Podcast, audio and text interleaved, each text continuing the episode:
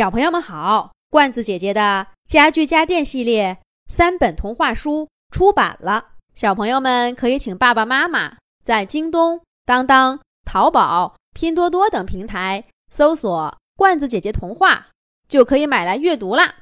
这一集的《动物西游》节目，罐子姐姐继续给小朋友们讲《小兔皮皮和同学们》系列故事《神奇乐园》的第四集。小兔皮皮在神奇乐园回到童年的小镇，见到小时候的自己和伙伴们，还有年轻的爸爸妈妈。他不知不觉走到小镇的边缘，再往前就是幽深的森林了。那里现在也依然是一片密林。皮皮和伙伴们丛林大冒险的时候去过一次，但走着走着。就被一大片荆棘拦住，再也进不去了。姬小飞用他三脚猫的飞行技术，半飞半跳的进去看过，回来说：“荆棘之后还是荆棘，一眼望不到边儿，不被刮一身口子，绝对不可能过去。”连最胆大的姬小飞都这么说，大家自然放弃了尝试。生怕陷在荆棘丛里出不来，但现在这是神奇乐园。小兔皮皮好像有了一种神奇的勇气，它飞快地跟上那只白鸟的翅膀。身后的小镇飞速变化着，房子越来越少，中心广场变成了一片森林。还是小婴儿的皮皮、鸡小飞、鸭小嘎、兔爸爸、兔妈妈。都不见了。然而这一切，皮皮都没有看到。他跟着那对漂亮的白色翅膀，飞进了幽深的大森林。荆棘丛很快就到了。那只白色大鸟在皮皮头顶盘旋，好像是在等他。怎么过去呢？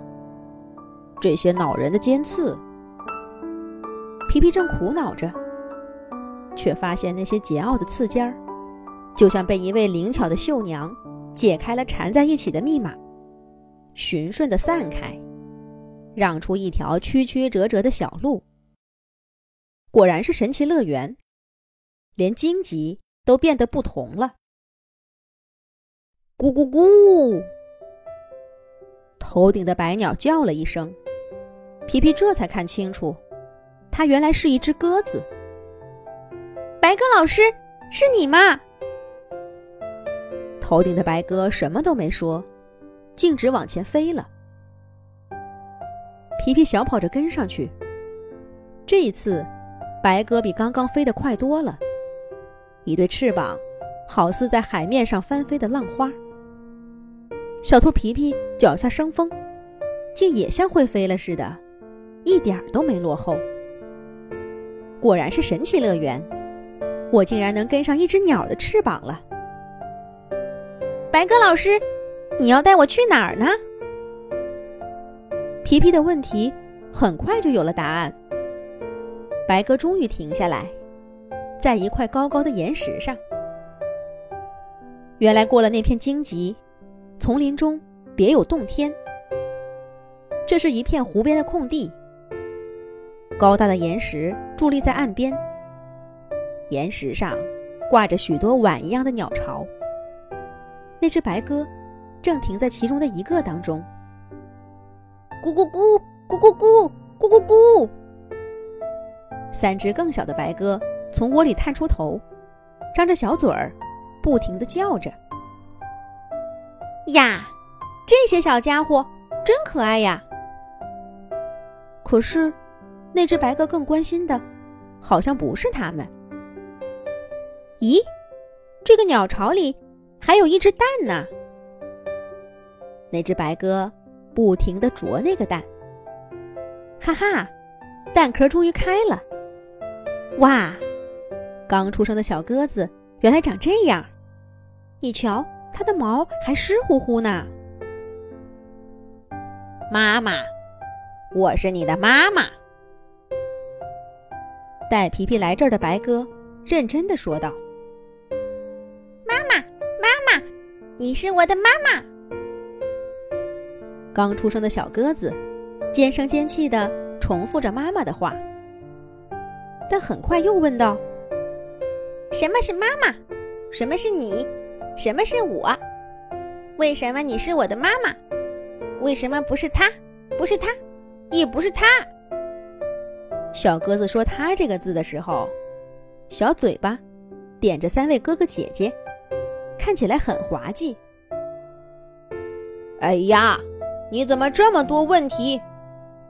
我真没见过你这样的孩子。鸽子妈妈也晃起头来。问题，孩子，这又是什么？妈妈，你是我的妈妈，你快告诉我吧。我看你呀，还是先吃点东西吧。不过你最需要的，大概不是吃的，而是一位老师。不过现在，我还是先用些食物把你的嘴巴给塞住吧。食物，我知道，这个叫食物。那什么是老师呢？老师能回答我这么多的问题吗？小鸽子的嘴巴被塞得满满的，却还叽里呱啦的说个不停。哎呀，这只小鸽子话可真多。怪不得他的妈妈都头疼了。不过，他真的挺有趣的。呀，他不会就是白鸽老师吧？小兔皮皮听着小鸽子的话，忽然有了这个想法。是吗？这只问题多多的小鸽子是白鸽老师吗？咱们下一集再讲。